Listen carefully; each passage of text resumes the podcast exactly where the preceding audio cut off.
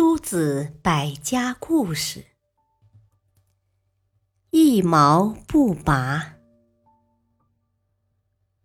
墨子兼爱的观点得到很多思想家的支持，但是也有人不赞同，其中包括杨子。杨子主张为我，认为个人的利益高于一切。有一天。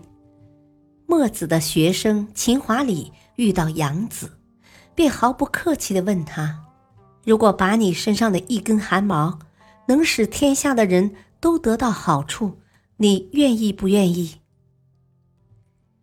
杨子摇摇头说：“天下的问题，绝不是一根汗毛可以救济得了的。”秦华礼追问道。这只是一种假设。假如把你身上的一根汗毛真的能使天下安定，你愿不愿意？杨子听后默不作声的走了。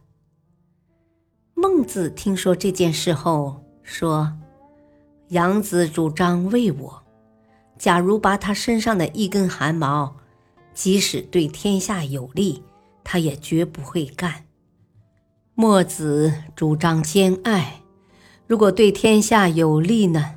即使磨秃了头顶，磨破了脚板，他也愿意去干的。